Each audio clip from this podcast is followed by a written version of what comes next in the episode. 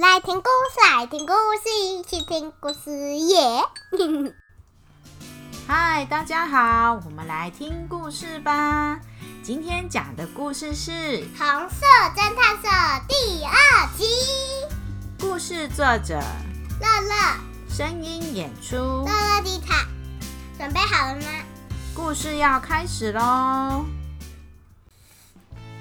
红色侦探社的绿色电话再次响起。他们这次的委托人是一个中班的女生，叫做露露。露露的家住在宝石村，他们家有一个宝石迷宫，迷宫里有各式各样的宝石，有花花形状的宝石。云朵形状的宝石，房子形状的宝石，赛车形状的宝石，兔子形状的宝石，还有彩虹形状跟七彩光芒的宝石。每一种宝石都非常的特别，但是这些宝石通通都不见了。所以露露委托红色侦探社的两位大侦探来调查案件。草莓侦探和番茄侦探一接到露露的委托电话，立刻上车，开车来到宝石村找露露。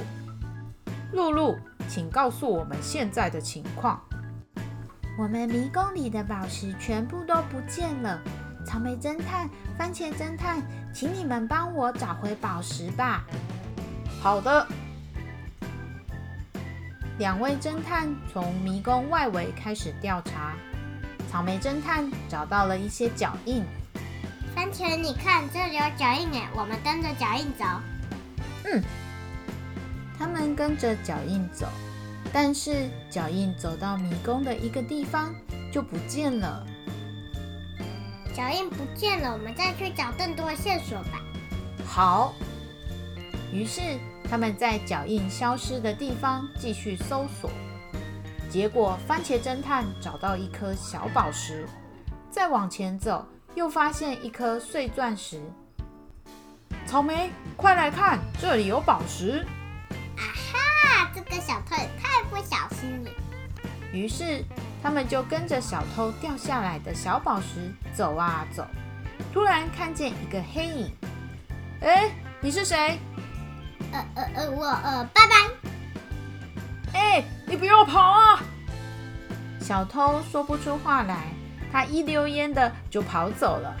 草莓侦探跟番茄侦探立刻追上去，但是他们追到公园时，小偷已经不见了。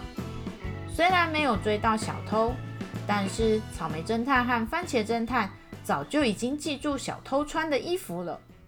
小偷穿着一件黑色的衣服，上面还有很多口袋。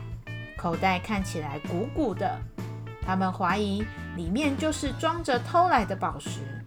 草莓侦探和番茄侦探在公园的树丛里找到了小偷的衣服。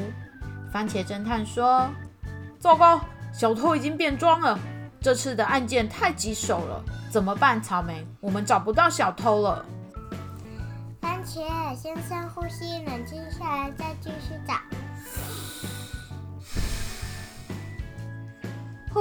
我好多了。那我们继续吧。他们抬头一看，旁边是一个广场。广场上有人在喂鱼，有人在看书，有人在听音乐。他们看到有一个人提着袋子，番茄就走过去问他：“先生，不好意思，我们正在找宝石大盗，他拿了一个袋子，跟你的很像。请问你可以借我们看一下你的袋子吗？”我才不是小偷嘞！你看我的包包里都是文件。这个人打开他的包包，给草莓侦探跟番茄侦探看，果然里面只有很多的纸张跟文具。不好意思怀疑你了，但是我们不能放弃每个线索。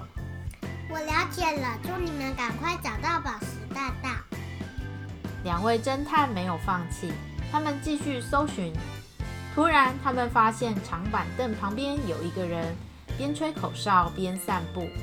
但是他的眼神一下看左，一下看右，看起来很可疑。草莓，你看那个人看起来是不是很可疑？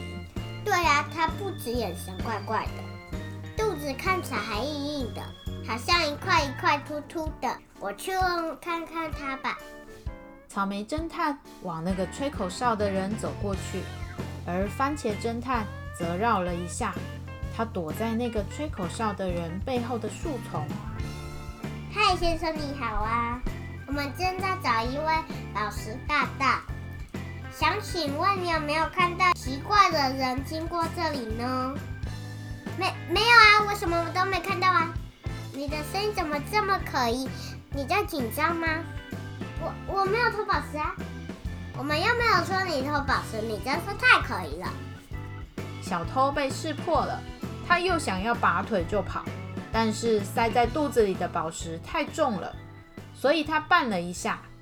这时候，躲在树丛里的番茄侦探跳了出来，把小偷扑倒。看你还往哪里跑！你的下一站就是监牢啦！我再也不警察把小偷带走以后，草莓侦探跟番茄侦探把宝石还给露露。草莓侦探、番茄侦探，谢谢你们帮我找回重要的宝石。为了感谢你们，请收下这份礼物。露露为了答谢草莓侦探跟番茄侦探，给了两位侦探一大笔奖金和一个大大的红宝石。这个红宝石放在红色侦探社里很适合呢。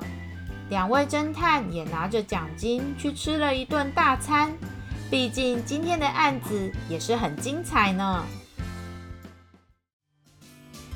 红色侦探社第二集就到这里结束喽。如果你喜欢我们的故事，请到 Apple Podcast 或 Spotify 给我们，五颗星，也欢迎到樱桃爱聊聊。